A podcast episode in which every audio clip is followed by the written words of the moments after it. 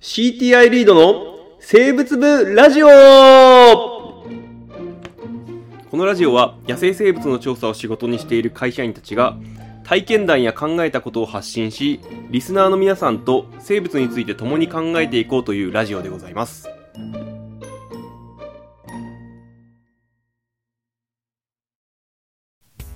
はい、どうも、始まりました。リード生物部ラジオでございます。はい、始まりました。本日もお生物の分布境改善のお話で、えー第2回目です。はいで、今回は、あー前回ブラキストン線、渡瀬線、ウォレス線っていう、まあ、なんだろうな、もうすごく有名どころ3つをお話をしたんですけども、その他にもいっぱい線あるんですね。はい。えー今回はね、その線をもうちょっと淡々と説明していこう。前回余談が多かったからね。と思ってます。ということで、えーまあ、あの、YouTube 版で見てる人は、あの、見てる方は、あの、なんだろう、図面をつけてますんで、えーまあ、ちょっと字がちっちゃくて見にくいかもしれないですけど、まあ、それを見ながら聞いていただければな、なんて思います。はい淡々といきますよ。はい。えーまずね、北からいきます。えー、は八田線。八田線。八田線これねシベリアと北海道の間に入っています、えー主にえこれ八田三郎さんという方が1910年に提唱してるんですけど、はい。えー両生類爬虫類の分布の研究から来ています。でカナヘビニホントカゲアオダイショウシマヘビマムシはここが北限、要は北海道にはいるけどおいわゆるサハリンにはいないと。はい。えー一方でカラフトギヒキガエルなんていうのはほうんサハリン側にしかいない。うんでこれ実はコモチカナヘビと北山椒魚もサハリン側で分布境界になってるってこの当時言われてたんだけども、はい。えーほその後北海道からも記録が出てきてちょっとやや由来だと。そんな線でございます。それが八田線です。小持ちカナヘビ結構試験出てきますからね。出てくる出てくるの、はい。あれどんな問題で出てくる何だっけな忘れましの忘れた。でも北海道にいるかいないかみたいな。ああなるほどね。なるほど。で次いきますよ。次宮部線。えーこれ宮部金吾さん。これ有名なさん、えー学者さんですけども。これ1934年に言言ってます。はい。えーこれが、えーエトロフ島とウルップ島の間、まあ、言われて分かるかって言われるとあれなんですけども。北海道に住んでる人だったら分かるかもしれないですけど、えーまあまあ北海道の東北東あ北東側ですねにある線なんですけどもこれトドマツエゾマツミズナラなど北海道に生えているものの分布の北限がここまでだと、あえーそれより北はシベリアやカムチャッカとの共通種が多くなる。まあだ植物で見てる線ですね。あ。はいはいはい。これが宮部線になります。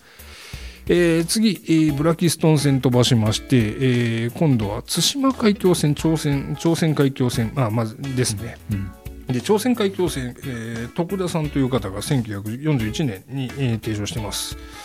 えー対馬と朝鮮半島のあ間に引かれた線これがあ朝鮮海峡線ですけども、えー、壱岐や対馬の生物層があ朝鮮海峡線を越えた、まあ、朝鮮半島側よりも本州の生物層に近いということで、まあ、この線を引いてるということで実はそのちょっと前まで対馬線というのが言われてたらしいんです。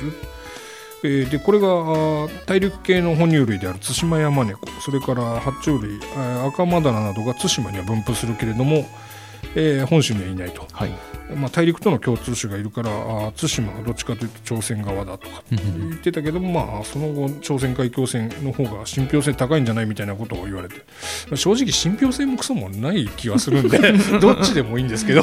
ね。うん。あのまあ、対馬海峡線とおあ対馬じゃ朝鮮海峡線と対馬線というのがありますよって、えーそんなことを覚えておいてもらいたいななんて思います？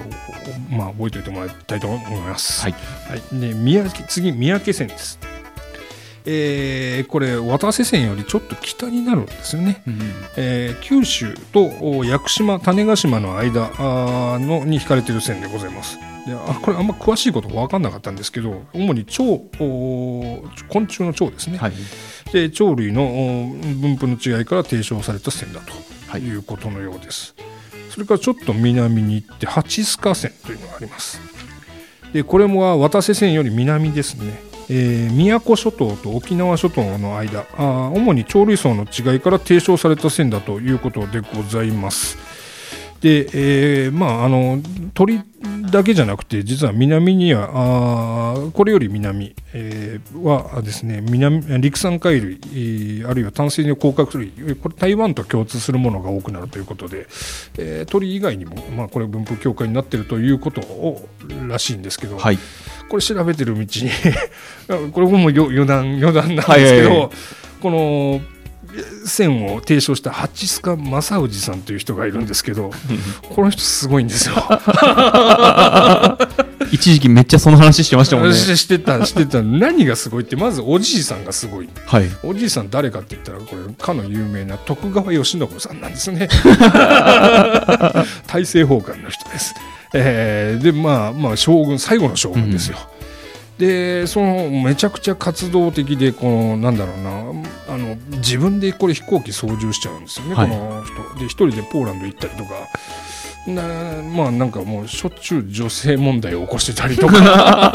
ああるいはなんか密輸何を密輸しようとしたんだっけな。なんか密輸しようとしてたりとか、はい。あとは戦争がもうもうだいぶ日本まずいぞってなってきた時に一人で飛行機乗って国外逃亡を図ったりとかもうめっちゃすごいんですよ、うん。でもなんか生物地理学会の学会長さんかなんかになってるんですあ、そうなんですね。すごい人なんです。よいろんな意味ですごいですいろんな意味ですごいですねハチスカスの方がそういう線だとそういう線だとそうですね。思 思ってもらえればいいかななんて思います、はい。えーざっくりとああとそうだウェーバー線だ。あえーウェーバー線っていうのがあります。これウォーレス線のちょっと東側に引かれてるんですけど、はいウォーレスがウォーレス線を提唱した後に、えーウェーバー線をおというものが提唱されていますこれスラウェシ島を主にどどっちに入れるか東洋区に入れるかオーストラリア区に入れるかということで、えーウェーバーさんはあーウォーレスよりもおちょっと東にはい。い入れたと。えーまあ、実際なんかスラウェシ島って中間島中間的な生物層らしいんだけどね、なんか分かんないけど行ったことないから。そうですね。なんなんですがあーやっぱりこのなんでしょうね。海底地形なんかから見るとどちらかというとやっぱりウェーバー線の方がそれとマッチしてるのかななんていうことが言われてたりします。えーということで、えー今回は八田線。八田線覚えてますか？覚えてます。覚えてますか？覚えてます。八田線な何が分布境界になってますか？日本トカゲ。おおなるほど。すごい。すごいぞ、えー子持ちかなヘビはなってないと。なってない。なってないと。ななってると言われてたけどなってないなってなかったと。ななってなかった。はい。宮部線わかりますか？宮部線。あこれ植物なんですね。植物うん植物。うん。で、えーそれからなんだっけ？朝朝鮮鮮海峡線。まあまああ、カヤネズミと。カエルカエルズミあとえーあとはなんだっけ三宅線。三宅線は小田に説明してほしかったなこれな。あ、そうですね。俺あんまわからない。腸腸がなんか違うらしいですはいはいはい。それからウェーバー線と、えー以上でございます。もうこれ前回と合わせたらこれもう多分もう全部網羅的には、網羅的にり。いけてると思いますんでまああの試験に活かせればななんて思いますそうですね。なんかもうお手持ちの地図かなんかに線引いてもらって、自分はなんかひ日本地図書いて引いて覚えましたあすごいねそんなやったんだやりました。なるほどまあそんなことに役に立てばいいなとはい。思いますはい。はいまた聞いてくださいはい。ありがとうございました。